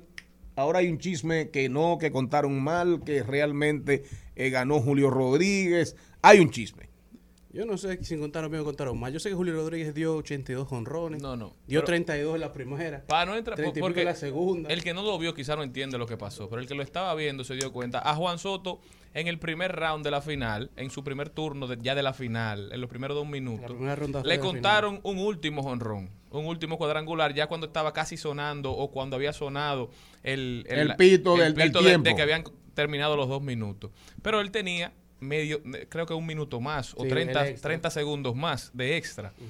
Y dio los dos honrones, los tres honrones que tenía que dar antes de que se terminara el tiempo. O sea, que no hay por qué dudar de que él iba a dar. Era válido. Si, era, si había un honrón más o un honrón menos, de que él podía darlo también. Por eso Julio no se quejó, nadie se quejó ahí. Simplemente se, le- se lo dieron de buena fe. Y fue un tremendo show, o sea, y tú ves la armonía entre los dominicanos y todo el show, el respeto a Albert Pujol, o sea, Albert Pujol, tú sabes tú, tú estás en la ronda, ahí, ahí antes de entrar ese último minuto, te dan como un tiempo para tú regarte los sudores, beber un chin de Gatorade y como recargar para seguir bateando. Los dos equipos de la Americana y la Nacional, todos los jugadores sin importar su nacionalidad, fueron a Albert Pujols. Por lo general se te acerca un jugador veterano de tu equipo o de tu nacionalidad. Los dominicanos, por ejemplo, siempre estaba David Ortiz, se le acercaba y te dan como un pump me up y te dan como un consejo. Albert Pujols, todo el que estaba ahí en, en el terreno se le acercó en ese momento, que fue una acción muy bonita. Pero arrancamos con los deportes, hablando de la Liga Nacional de Baloncesto, que hoy arranca con su serie semifinal. Dos series élites, una que viene con los soles de Santo Domingo Este contra los indios de San Francisco y otra que arranca mañana entre los titanes del distrito versus los leones de Santo Domingo. Es una serie en donde el que gane de tres, dos juegos de tres avanza, se juega el juego 4 y el 5 solo de ser necesario. Mientras que en el día de ayer se anunció ya el ge- gerente general del equipo de la República Dominicana para Una- el Clásico una Mundial de sorpresa, Béisbol. Nelson Cruz. Un jugador que está todavía activo, que se espera ya que se mantenga activo para la temporada siguiente, pero que estará fungiendo como el gerente general, que ya desde, desde ya arranca a armar ese, ese, ese equipo, todas esas piezas clave, que aparentemente la tarea más difícil de todos los equipos es el de República Dominicana, ya que contamos con mucho talento bueno, mucho talento joven y talento vet- veterano. Ya solo se queda a la espera de, de que se anuncie quién será el, el manager y luego que se anuncie la plantilla. Nelson Cruz, que representó a República Dominicana en el 2009, 2013 y 2017 y estará accionando como gerente por primera en la primera ocasión. Y ya pasando a las grandes ligas, tenemos que Aaron Josh llega hoy al Juego de Estrellas, uniéndose a Babe Ruth, a Alex Rodríguez y a Roger Maris como los únicos bateadores de los New York Yankees en llegar al Juego de Estrellas con 30 honrones y 70 carreras impulsadas. Juan Soto se convirtió en el día de ayer en el sexto dominicano en ganar el Home Run Derby. Eliminó a sus tres compatriotas, como ya me he comentado. Primero eliminó a Rodríguez, luego a Pujols y luego a Jay Rod. Es el jugador más joven, el segundo jugador más joven, luego de Mike Trout, eh, en ganar el Home, el home Run Derby. Julio Rodríguez montó un tremendo show. Dio 32 honrones en la primera ronda, terminó con un total de 81 honrones, pero tú sabes por qué Julio Rodríguez no estaba molesto cuando quedó en segundo lugar. Julio Rodríguez se ganó 750 mil dólares en el día de ayer. Tranquilo. El salario de él para esta temporada completa es de 700 mil. O sea, en, ese solo día se ganó se- el salario completo del año. O sea, Bueno, Julio Rodríguez está pago. le fue bien a Julio Está Rodríguez. contento. Fácilmente no juega hoy. Hoy llega ya el juego de estrellas, de donde Vladimir Guerrero Jr. busca convertirse en el segundo jugador en la historia en ganar el back-to-back MVP de la- del juego de estrellas. Hay 14 dominicanos que juegan hoy: Vladimir Guerrero Jr., Santiago Espinal, Rafael Devers, José Ramírez, Increíble. Julio Rodríguez, 14 dominicanos. Valdés, Emanuel Clase, Gregory Soto, Manny Machado, Albert Pujols, Juan Soto, Starling Marte, Sandy Alcántara y Luis Castillo son los 14 jugadores que estarán hoy en el Juego de Estrellas representando a la República Dominicana. Y hoy es la, décima ocasión que el Juego de Estrellas inicia con un duelo de zurdos. Shane McClanahan, Clayton Kershaw son los encargados en arrancar el Juego de Estrellas por la Liga Nacional y la Liga Americana. Un Juego de Estrellas que por primera vez, en caso de llegar al noveno inning, empate. Cada manager tendrá que elegir tres bateadores que estarán representando a su equipo en un derby de jonrones de tres series con tres swing cada uno. Al finalizar las tres rondas de tres swing, el equipo que cuenta con más honrones gana el juego de estrellas. ¿Por qué fue que movieron el juego de estrellas? Yo lo leí cuando pasó el cambio, pero ¿por qué dejó de ser los fines de semana para hacerlo lunes y martes? Que ya tiene creo que dos años así. Primero se hizo con el tema del cambio de localidades que hubo, que primero iba se estaba predestinado a hacer en un sitio, luego lo cambiaron para otra fecha y por el el los motivos de la fecha de ese estadio nuevo se tuvo que cambiar. Y luego imagino para alargar también el, la semana de estrellas como hace la NBA, porque ya son varios eventos. Tú ves que arrancan el viernes con un evento, luego en el fin de semana hacen el, el de Futuras Estrellas, hacen también el de los famosos, el domingo hacen ciertas actividades y celebraciones que son como bajo perfil, como hace la NBA con el, te- el tema de los salones de la fama, y luego ya vienen con el derby de jonrones, que es el, el, vamos a decir, el centro de toda la atención. Es como la competencia de donkeo en la NBA. Exactamente. Y realmente, eh, ¿vieron a Bad Bunny? No, Bad Bunny fue eh, la estrella real del, la- del fin de semana de, de las grandes ligas, ha sido Bad Bunny. Bad Bunny se robó el show en el fin de semana y se lo robó ayer. ¿Qué usted tiene que decir, señor Vargas, sobre la presencia así importante, Darían significativa de Bad Bunny? A dañar los deportes. Algo que me llamó mucho la atención fue que todos los jugadores que le preguntaron si iban a, a estar en el clásico mundial representando a la República Dominicana dijeron que sí. Se había hablado mucho de quién será el tercera base, quién será el segundo, el shortstop, y todos dijeron que lo importante era ir, que jugaban Machado- hasta, Machado hasta va- de designado. Machado va a jugar. Manny Todos. Machado dijo que lo ponían, si lo ponían a que echar, que él que echaba, que lo importante Ah, era ponerse eso, eso es la importante. ellos, ellos casaca de todos dicen dominicana. que juega la posición que le toque. La que les toque. Y creo que por ahí anda, creo que por ahí anda la designación de Nelson Cruz. Nelson Cruz, Es un, gran, es un big leaguer, es un grandes ligas, tiene contacto, Jugador tiene el respeto, es un jugador Sobre activo, todo el respeto. tiene el respeto de todos ellos, es un jugador que ya va de retirada pero con unos números extraordinarios Sin esteroides. y creo sin esteroides. Y lo que dijo el mismo Nelson Cruz, que quizás su fortaleza más grande como gerente general es que él está día a día jugando pelota con todos los jugadores. Y el mejor scout que puede tener la República Dominicana es él, que todos los días lo está viendo en el desempeño del día a día en el campo. Creo que fue una gran decisión y ya desde ahora todo el país, después de esta demostración del, de poder del plátano Power en el derby de jonrones, eh, los dominicanos, la bandera dominicana anduvo ahí en primer lugar. Y todo el show de XPN, eh, versión latina, versión en español, la atención estuvo centrada en los dominicanos que se apoyaron mutuamente como una gran familia, la familia dominicana del béisbol. Al mediodía, al mediodía, al mediodía con Mario y compañía.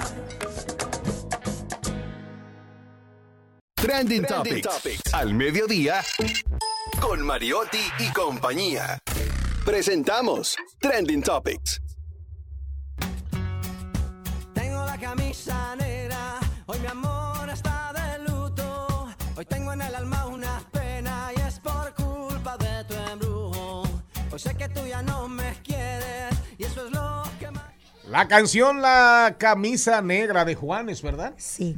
A propósito de las camisas blancas, del análisis que hizo el señor Mariotti Paz Charles, Mariotti Paz, con el tema de que Amazon, si ve que una tienda de e-commerce, de comercio electrónico, está vendiendo muchas camisas blancas, Jeff, Jeff Bezos de una vez dice, fabriquen, fabriquen, miren a ver, blanca. miren a ver cuál es el tema con esas camisas blancas que está vendiendo Se la tienda, un negocio aquí en Santo Domingo. la tienda de Un Malena. supermercado. Malena camisa blanca, chequen y comienzan a hacer camisas blancas. Ahí le dedicamos a Charles Mariotti Paz y a Maibel, donde quiera que esté, la camisa negra de Juanes. ¿Qué tienen ustedes ahí de tendencias en el día de hoy, Jenny Aquino? Está en tendencia Marta Heredia por un comentario que subió. Marta Heredia. Sí, Marta Heredia. a través de su cuenta de Instagram dijo lo siguiente: La única era en la cual una persona que no posee ningún talento tiene que dárselas a alguien que realmente canta para ser aprobado por un grupo de gente mediocre que se llaman, que se hacen llamar artistas. ¿Cómo fue? Feliz martes. Eso, eh, me imagino que se refería al jurado. Sí. Al jurado de, ¿cómo se llama? The Voice. No, no, pero ella no, fue. no, no, fue no, no, no, no, por eso no, porque ella no, fue el no, otro día no, invitada. pero ella fue repítelo. invitada el Ah, ella fue invitada, pero ¿a Exacto, quién este se lo dijo? Repítelo, Ella está repítelo. tirando su guayabita a quien le Pero claro, pero repítelo, repítelo. A quien le sirva el sombrero que se lo ponga. La única era en la cual una persona que no posee ningún talento tiene que dárselas a alguien que realmente canta para ser aprobado por un grupo de gente mediocre que se hace llamar artistas, entre comillas. Feliz martes. Félix Marte es una persona que yo conozco, Jenny. Ah. Feliz Marte. Félix Martes. Feliz con Z. ¿Qué tenemos ahí, señor Morel? ¿Tiene algo usted finalmente? Bueno, aquí tenemos Bueno, ya- eh, qué, qué- qué bendito bueno. Pero ya se vamos, vamos, a, a, A registrarlo. a registrarlo. Discurso, yo A lo que el señor Morel piensa, eh, como este país es un país que no se respeta, Ana Carolina es trending topic porque se dejó dos veces de marido. Un país así abajo. ¿Y de quién, de quién era De esposa? musicólogo. Ah, de musicólogo. ¿Y tú crees que eso es? La ¿Cómo fue? esta. Limonada Coco. Limonada Coco. La canción que tiene con ¿Cuál era limonada y cuál era coco? ¿Quién? Yo a ti no te quiero, pero tú tampoco. Entonces- es tendencia, es tendencia, esto no es radio. Pe- Pero, Ana Carolina venía, eso viene de lejos, Claro, ese problema ahí. Y ella lo ah, perdonó y dijo ahora que parece que no chisme y está más. hablando No, porque tengo que tener Pero ponme la cultura. canción, ponme la canción. ¿Cómo se llama? Ay, Limonada no. Coco. Ay, pero ¿Y la- quién la, la canta, normal- Carolina? sin el lápiz. Sin el lápiz. Sin el es- lápiz, sin el lápiz. Es- esa, esa, esa canción no es PG3. No, No. no, pero No, pero el no, lápiz, no. pero el lápiz es del lápiz consciente. No, él hizo un featuring. featuring lápiz Mire, con la- Ah, la escribió el lápiz. No, Carlos- produjo el Los dos escriben. Ah. Es una canción de musicólogo que invitó al lápiz para el remix de la canción. Exacto. Mejor, la versión original es mejor, que no dice nada. Con mucho flow bajando Barbie en la Macán Mientras tú estás vacilando yo trabajando en el plan Me vienen paseando en el Buga y se embelezan Tanto que tiran, corriendo y nunca me llegan, no me la dan Combinando la bandana con la van En esta vuelta no corro con nadie, solo con mi clan Me dicen Mr. Clean, limonada poco pero conmigo tampoco Entonces, esa canción es tendencia. No. Ey. No es tendencia, él- es que se a colación la canción, pero Ah. la tendencia es la ruptura amorosa. Ok. Don productor. Y Limonada Coco Es es la un- canción Ya, que tiene ya, como no, pero el ya. lápiz. No, aprendiendo, aprendiendo Señores, para... también es tendencia. Por favor, radio. 12. Pero Señores, oigan que por noticia. ¿Cómo fue? Cuando tú entras a la tendencia para ver por qué, aparece, esto no es radio, el programa, aparece que esta mañana Tolentino, el hermano y amigo, arremetió contra el PLD y contra el don productor. ¿Contra mí? Sí. Contra ¿Contra Charlie. Mariotti? Contra Charlie ¿Cómo va a ser? Ay, No, pero ¿cómo? no. Y ese se- Le qué bueno que él no está aquí. Le dijo El que- secretario no. Sí, está bueno está aquí. No. Le dijo que no fuera hipócrita cuando hablaba de la ley de extinción de dominio. Oh. Y yo quiero hacerle un, rec- un recordatorio a mi hermano y amigo Tolentino, que siempre lo veo, soy fiel a sus comentarios. En la pasada legisla en el pasado gobierno, Sí. antes de cuando don productor era senador, la ley de extinción de dominio se dejó aprobada. Cuando hubo el cambio de gobierno y entra el nuevo Senado y el nuevo la nueva Cámara de Diputados, nunca sometieron esa, esa ley de extinción de dominio ya aprobada como ley orgánica en el Senado Claro. al pleno de la Cámara de Diputados. Lo que pasa es- la Constitución establece que se debe someter una ley aprobada por una Cámara en la otra, es decir, si se aprueba en el Senado, esa ley debe ser sometida en la Cámara de Diputados antes de seis meses después de que se aprobó. Entonces, hacemos el recordatorio. El Partido de la Liberación Dominicana, el don productor, No, el, el ¿Están de secretario. acuerdo? secretario, el el secretario. están de acuerdo con la aprobación de la ley de extinción de dominio. Lo que pasa es que debe hacerse de la manera correcta. ¿Por qué? Porque si se aprueba la ley de extinción de dominio como una ley ordinaria Va- y no como una ley orgánica, cuando llegue a la cama, a la- al Tribunal Constitucional, será derogada completa. Entonces no tendremos ley de extinción de dominio. Olvídense de la irretroactividad, olvídense de todos los otros puntos, porque esos son Si artículos. todos son multimillonarios. Así que, Charlie, usted tiene que dejar ¿Y quién es La Tolentino? hipocresía a usted Es duro, Tolentino. y dejar que la cosa A mí, fluya. algún productor. supone Kraken. Que esa ley no es solamente para ustedes. ¿Y es quién para es el propio? PRM, que hay muchos que están hablando ahí que son cuestionados con sus fortunas también. Él no le tiró solo a, a don productor, le tiró al Ay, PRM también. no, ¿Qué no, más no, no, tenemos? ¿Qué más tenemos? Señores, pero es que tienen que entender eso. Tien- necesitamos edición de domingo. ¿Qué más tenemos? Pero bien. Espérense, señor. Sí, sí, ya, Vaya a silencio. otro programa. El, el rumbo Vaya y la entrese a trompar usted con Tolentino. No, amigo mío, Tolentino. Adelante. Soy Don fan. Vincho es tendencia. ¿Por qué? Porque cumple 91 años. Un aplauso. Y pidió que este año no quería pastel, que todo el mundo le regalara rosas para llevar a la tumba de su mujer. Ay, hombre. Un abrazo fuerte para, no- no para el profesor Castillo, mi profesor de Derecho, de Derecho Penal. Un abrazo, doctor, un abrazo. Usted sabe que se le quiere y se le quiere ahora no en Bitcoin ni en libras esterlinas, libras esterlinas, perdón, ni euros, sino en la modela, en, oye, en la moneda más apreciada del mundo. Se le quiere en dólares. Si tú me ves, el paquete que yo tengo no lo crees. Si tú me ves, tú sabes que soy papá y de ustedes me quité. Meto un tiro de como lo ves.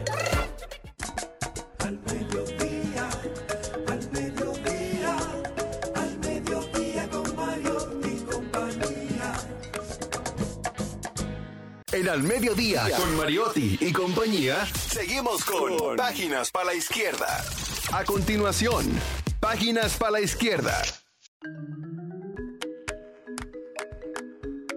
Y este segmento llega a ustedes gracias a Pasteurizadoras Rica, porque la vida es rica. Hoy tenemos un libro sumamente interesante, Cómo hacer que tu hijo sea un gran lector, de Mabilo Calero La motivación es una de las actitudes que condicionan la lectura. Por ello, dicha tarea debe iniciarse cuando las niñas y los niños sepan que deben leer. Dirigido fundamentalmente a padres, pero útil para maestros de preescolar y primeras letras. Nos enseña a tener en cuenta detalles cotidianos de que tener libros, revistas y periódicos al alcance de los niños les ayuda a sentirlos como parte de su vida diaria o que vean a sus padres frecuentemente disfrutando de la lectura. Ellos asumen iguales acciones y sentimientos. Cómo hacer de tu hijo un gran lector es un libro de mucha utilidad para los padres de familia que aspiran a que sus hijos sean excelentes lectores. Esto está a través de las diferentes plataformas digitales. Les voy a contar algo desde mi experiencia. Mi mamá, yo ayer escuchaba a Charlie Mariotti Paz que hablaba de- del caso de que yo no comencé con 100 años de soledad, claro que no. Yo empecé con Los Paquitos, que eran aquellas eh, revistas de tiras cómicas en la cual eh, mi mamá me hacía leer en voz alta. Esto te hacía a ti que tú quieres ir más rápido porque tú vas viendo los muñequitos y esto mami decía, ok, vamos a empezar por ahí. En mi casa también se hacían retos de lecturas como mi mamá lo hacía. Empieza a leer. Si me equivocaba, tenía que comenzar otra vez. Y quien ganaba se llevaba algo. Como éramos tan competitivas, íbamos más despacio para leer bien y no tener que devolvernos y ganar el premio. Entonces, se puede comenzar, sobre todo, con libros atractivos para niños con dibujos, con imágenes que sean atrayentes y una vez que lo comienzas, empezar con a leer en voz alta. No, y acompañar, preguntar, Exacto. explicar. Un buen libro y así hacemos dos sugerencias, recomendaciones en una. El Principito. Todavía Me uno de mis encanta, libros favoritos, por no decir el preferido, de Antoine Saint-Exupéry. Debe ser el, el mejor libro para aprender a leer.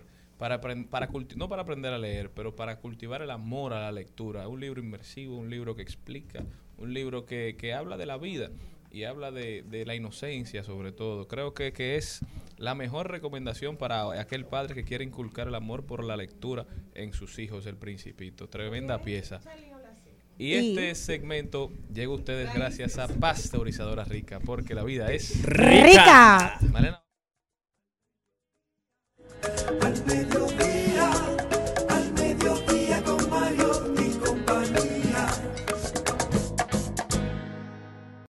En Al mediodía, con Mariotti, con Mariotti y compañía. Te presentamos Brecheo Digital. Brecheo Digital.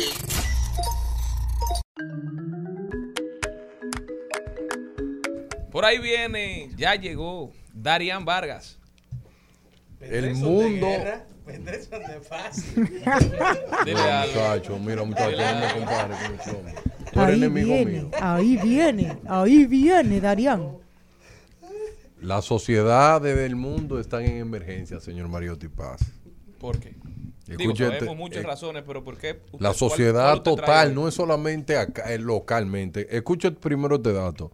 Las redes sociales influyen para que uno de cada tres adultos en Estados Unidos gasten más por celos, envidia e ira. ¿Cómo es? Gasten más. Su motivación para gastar Sí. es en base a lo que están viendo del otro. Sí, es. Escuche esto. El 34% de la persona que hace una compra en internet la hace motivada porque se lo vio a otro en Instagram. Se dejó influir, influenciar. Y, y ese 34% tiene un 70% que lo compró por envidia. ¿Y cómo se calcula eso, Darían? Bien, se hizo a través de una gran encuesta donde se utilizaron dos generaciones, a los millennials y a los Z. Con ello se le preguntó, pero den más detalle, ¿por qué que ustedes se sienten así? Y ellos dicen que las redes sociales tienden a hacer que los usuarios se sientan negativos sobre su billetera. Porque cuando ven a una gente que muestra una vida que ellos no tienen, tienen tres síntomas. La apariencia, un 32%, que ven en el otro. 27% la carrera a lo que se dedica. Y un 26% la mujer o el hombre que la acompaña a su lado. O sea, eso es lo que la gente se fija. Se fija. Primero se pregunta cómo se ve, por Sí. qué se ve así, me gusta cómo se ve. Después, ¿qué hace? ¿Qué ¿A hace? qué se dedica? ¿Y quién tiene ¿Quién al lado? ¿Quién tiene a su ¿Qué lado? pareja construye esos teneres y, ese, y esa, esa forma de verse? Y entonces, ¿qué dice este estudio? Que eso hay una distorsión de la realidad. Y por eso le hace un llamado y dice que las sociedades del mundo deben estar en emergencia. Porque las personas ya no están reflexionando para comprar, para hacer algo más adelante, sino que se fijan de lo que está haciendo el otro y si eso le molesta o le trae envidia, ellos tratan de ser mejores que esa persona, persiguiéndolo. Y al final eso lo que motiva es una espiral de compra. Porque como tú no lo quieres, sobre todo tú no lo necesitas, pero en algún momento, motivado por causas externas, entendiste que lo quería y lo necesitaba tanto, que cuando lo tienes, no lo aprecias. Y Entonces pasas a la siguiente cosa que quieres. No solo no lo aprecias, sino que ya el motivo de tu compra no se basa en, en satisfacer una necesidad, sino satisfacer un deseo. Cuando tú lo tienes, ya en verdad tú nunca lo necesitaste, por lo que tú no lo utilizas. Pasa a un segundo plano. Ya, y eso vuelve un cachivache más. Y por eso casi el 49% de los usuarios de redes sociales que, com- que hacen compra impulsiva, el 64% cuando lo recibieron se arrepintieron de comprarlo. Claro, porque Ya, pasó el momento de la adrenalina, la dopamina, de, de ese ímpetu, de esa compra. O sea, ya, ya ese, ese pico de que tú lo viste, ya tú ni te acuerdas porque fue que tú lo Los compraste. gringos le dicen a eso buyer's remorse, el arrepentimiento del comprador. Así mismo es. Y una de las cosas a destacar es el siguiente, que la mayor preocupación de un millennial es no tener dinero. De, y de todo, yo creo. Oigan eso, no tener dinero. En esa encuesta el 44% dijo no tener dinero y el 40% dijo que tienen miedo no terminar su vida sin un hogar propio. Entonces, oye esos dos paradigmas, dinero primero y luego hogar. Pero cuando se le pregunta, ¿por qué tú quieres tener un hogar? Ellos responden en un 70% para yo tener mi vida privada y estar solo. Para tener paz. Entonces, Entonces, entonces jodió. no entiendo. No, pero se jodió. Y la familia. Pero no es lo que todo el mundo quiere, no solo, sino quizás fuera de, su de su hogar familiar, construir familia propia, tener estabilidad, luego del retiro. Eso es algo que llama mucho la atención, porque es que tú dices, ok, estoy trabajando entonces para vivir en una sociedad cada vez más aislado. ¿Por qué necesitas entonces? Porque el ser humano hemos visto las consecuencias mentales de personas luego de la pandemia. Entonces, esto es como contradictorio. Me llama mucho la atención porque el ser humano es sociable. Y si tú lo quieres ver, tuvimos que estar impuestos en un encierro y ahí estamos. Pero es uno de los mayores paradigmas de la sociedad del futuro que le hizo la pandemia. Es preguntarse si la pandemia, ¿qué fue lo que hizo? ¿Te ayudó a reflexionar de que tú necesitas eh, cambiar de forma de pensar o te ayudó a reflexionar que tú ne- no necesitas a nadie? A mí- Porque tú pudiste sobrevivir solo en una casa. Eso es mucho, mu- mucho paradigma que puede ver. Pero yo creo que más allá, por ejemplo, con la muestra de esa encuesta, quizás, eh, no es un tema de que no son sociales, quizás no son sociales ya. Para ser social, ya ahora tú no tienes que estar en persona con, con la otra persona, face to face, en un mismo espacio. O sea, ya tú puedes estar en sociedad e interactuar con las demás personas eh, desde tu casa. Yo en la mía y tú en la tuya. Gracias a las redes sociales, a todas las nuevas herramientas tecnológicas. Nosotros eh, casi todos hemos tenido la oportunidad de vivir fuera, estudiando, y hemos tenido también que pasar un duelo. Fíjate, que cuando nosotros nos vamos, nos morimos para las personas que quedan aquí. O sea, nadie te toma en cuenta, nadie, y cuando tú llegas es como otro duelo, porque te quitaron, o sea, te quitaron. O sea, antes yo, por ejemplo, tenía la oportunidad de reunir a 40 periodistas, vámonos de karaoke, yo llamaba a los muchachos, íbamos todos. Y luego de que yo volví, era diferente. Ya nadie sacaba tiempo para eso. Era como tú decías, ese paradigma de yo necesito a los demás. Ahora también tú lo puedes reflexionar desde ahí. O en el caso de la pandemia, ¿qué cosas me hacen feliz? Fue lo que yo pude sacar. ¿Qué cosas me hacen feliz? O qué cosas por ser gado toda la vida y no he hecho. Por eso comencé a patinar, porque me daba felicidad y era algo que quería. Y eso, pero el dato que yo quiero que comentemos acá es lo último que yo le, le- le pregunto a ellos. ¿Usted tiene pareja formal? ¿Y qué dice? El 12% dijo que sí. Una sociedad más libre, Darían. Y un 75% dijeron que tenían un tipo de relación light. Hijo de la gran chapia explica todos eso. ustedes. Explica eso, que es un, un tipo de relación. Light. Abusadores. Como Hoy es el día del amigo con derecho. Abusadores. Dicen en la relación light, eh, eh, vu- vuelvo a repetir, este estudio está hecho solo con millennial y generación Z. Ellos dicen que la relación de Tinder, de Bumble. sí, ellos dicen que la relación light le permite vivir una vida más estable y más en paz, porque la relación tóxicas. no le da compromiso de estar exigiéndole a nadie sentimientos encontrados. No le da cabida a la toxicidad de una relación. Parece que te sabe mucho de eso. Yo, yo soy un fiel integrante últimamente de ese tipo de relación. Por eso, O sea, usted lo ejerce. Sí, sí. Y mira con qué orgullo él lo dice, Pero, ese hay que charlatanazo. Soy feliz. Darían, pero no es mejor tú jugar en el campo, aprender a conocerte antes de entrar en una relación formal, porque yo creo que se puede construir un mayor grado de felicidad una vez que tú sepas perfectamente lo que tú das, lo que tú esperas, con otra persona que también esté un poquito realizada, que tú llegando a una relación que tú formalices por presión social, por el extra, por el exterior, por personas que, que te metan presión o por, por el simple normal, hecho que de que es lo que se estila en la sociedad en la que tú te desarrollas. No es mejor eso. El amor no puede ser, señor Mariotti, paz, prueba y error. Usted no puede ir a, una relación a probar para ver si le va a ir bien. Pero ¿y cómo Porque que la no? vida no es así. Óyeme una La vida requiere sacrificio y cambio para tú ir no hay adaptándote. ¿Verdad Pero- que si no, no es sometido? Pero el Qué hecho de que el hecho de que usted le da la oportunidad a una persona a unirse junto a usted, ya usted hizo muchos pasos, Dios.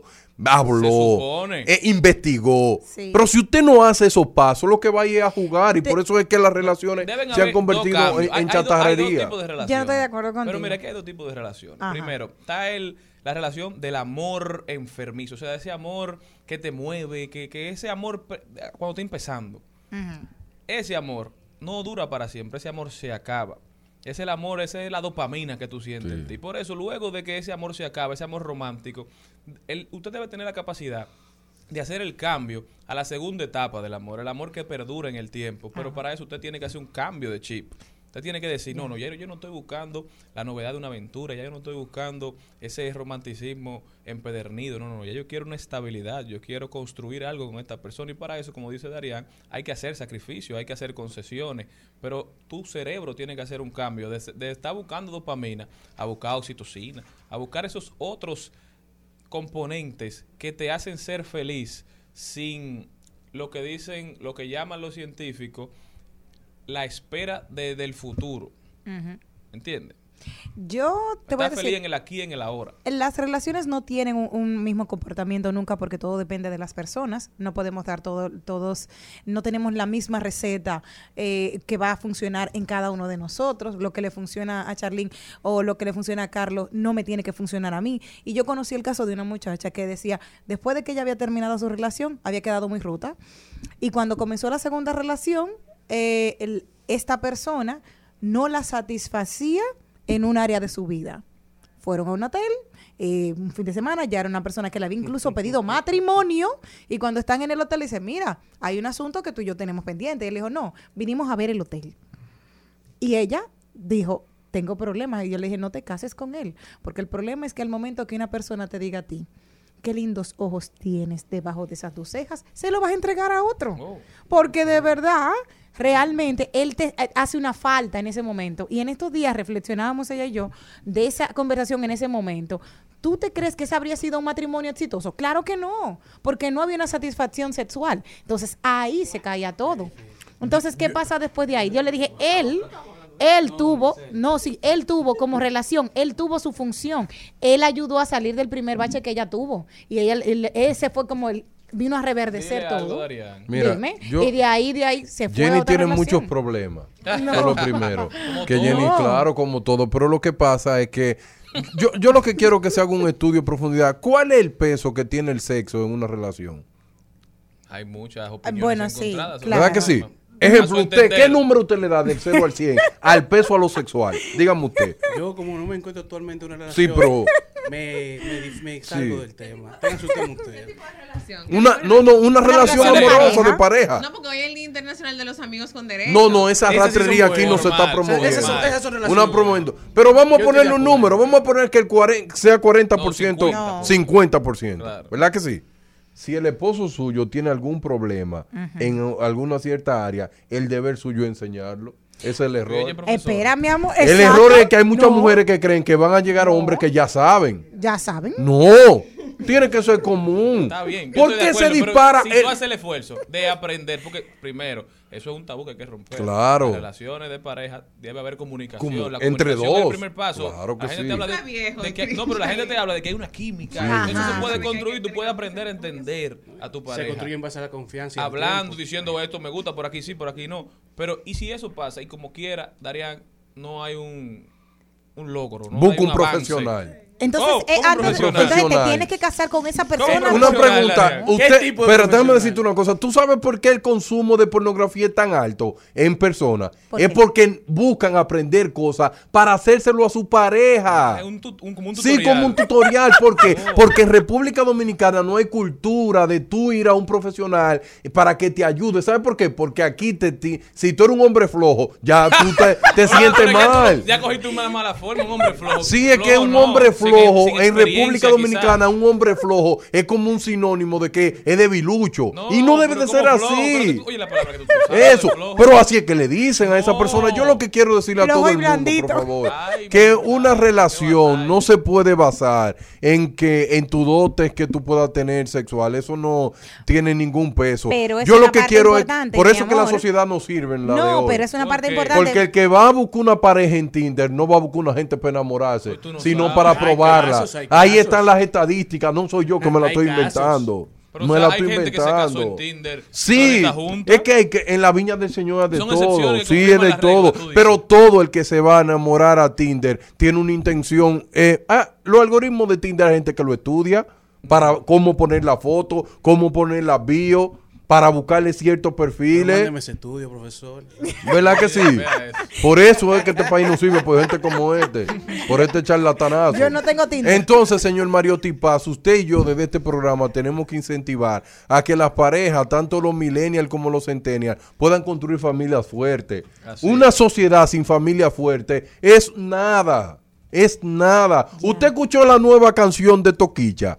Denudando No la sociedad. No. parte, no me gustaría que usted la, la escuche bien. Hay mucha gente Muy que la puede cruda, criticar. cruda, no no es que yo la escucho para poder desconstruirla. Y hay una parte de la canción donde dice que para la joven que tiene muchos problemas, el joven que tiene muchos problemas, tiene que ir a un punto y darse eh, un punto de droga. ¿Qué quiere decir eso? Eso es lo que ella está diciendo, lo que se vive en esa sociedad. Pero esa no es la verdad. Es una Yo nunca he consumido verdad. droga. Pero usted, Ni pues, yo. ella no está hablando por ti. Gracias a Dios. Ella está haciendo su historia. Yo no quisiera Nunca he consumido. Pero ella- Pero si yo te digo que nunca he consumido, es porque no es necesario yo Yo consumirla. estoy de acuerdo, pero usted tampoco nunca se ha enamorado.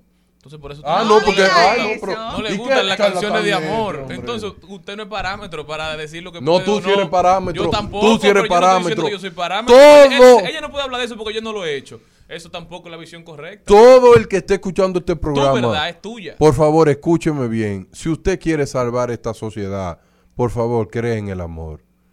Porque mientras existan personas que lo que viven jugando con el amor, la sociedad del mundo se están destruyendo Rosario, como también tal. la forma de, de amar es subjetivo. Pero ¿qué es amar? Vamos a definir qué es amar. Define amar. Tiene una definición. Amar, no la puede tener Exacto, definición no puede. amar. Ahora, yo lo único que puedo concluir con la definición amar es que son dos personas que se ponen de acuerdo a tirar para adelante con todos sus defectos. Y a cuidarse y Y a no hacerse daño. Claro Pero que a tirar sí. para adelante en Según la diferentes Biblia- connotaciones. Oh, Tú puedes amar a un amigo con derecho. Permíteme, Oh, sí. Charlene. Eso es mentira. Ah. Es una desvirtualización del de amor. Según la Biblia, el, ama, el amor es, eh, o sea, la definición que la Biblia le da es el verso que todo el mundo conocemos. El amor es paciente, servicial. Es benigno. El amor no es envidio, el amor no es envidioso, Ni no hace alarder, no se embane, No, pero aprendan a leer si envanece, vale la vaina. no se procede, que no estoy viendo bien, no se Pero ahí procede. no habla de monogamia. No busca su propio interés, Interés. no se irrita, no tiene en cuenta el mal recibido, no se alegra de la injusticia y no se regocija con la verdad. Ahora te voy a decir de, puro, de un libro que le que gusta a Charlene, bien, de una de una diferencia que le gusta de un libro que le gusta a Charlene, que a propósito que es una de mis frases favoritas, la diferencia entre querer y amar. Dice en el Principito, te amo, le dijo el Principito. Yo también te quiero, respondió la rosa. No es lo mismo, respondió él, y luego continuó. Querer es tomar posesión de alguien, de algo o alguien. Es buscar en los demás eso que llena las expectativas personales de afectos y de compañía. Querer es hacer nuestro lo que no nos pertenece, es adueñarnos y desear para completarnos, porque en algún punto nos reconocemos carentes. Sin embargo, amar es desear lo mejor para el otro, aun cuando tenga motivaciones muy distintas. Amar es permitir que seas feliz, incluso cuando tu camino sea diferente al mío. Como cuando- Te amo, como Darío. cuando el zorro pide que lo domestiquen. Es Así crear es. lazos. Y para concluir, yo lo que quiero decir, una sociedad en emergencia no se va a cambiar. Usted mostrando cosas en las redes sociales que usted está feliz sin serlo. Así. Las redes sociales están llenas de infelices Sí. y de gente tiene vacía. claro, Y de matrimonio, en y de matrimonio de redes. Y matrimonio ¿Tú sabes de redes. gente que sube fotos en la playa estando en su oficina sentado. Increíble eso. Y matrimonio de redes, qué felices Qué somos. Y cada uno haciendo una vida individual. Así que si usted quiere cambiar su sociedad, cree en el amor. Amén. Y sobre todo, no seamos parte de aquellos que están más enfocados en, en verse como que son felices, como que son exitosos, que en serlos. Hasta mañana, pueblo dominicano, si Dios quiere. El amor tiene firma de autor en las causas perdidas. El amor siempre empieza soñando y termina en insomnio. Es un acto profundo de fe que huele a mentira. Hasta aquí, Mariotti y compañía. Hasta aquí, Mariotti y compañía. Hasta mañana.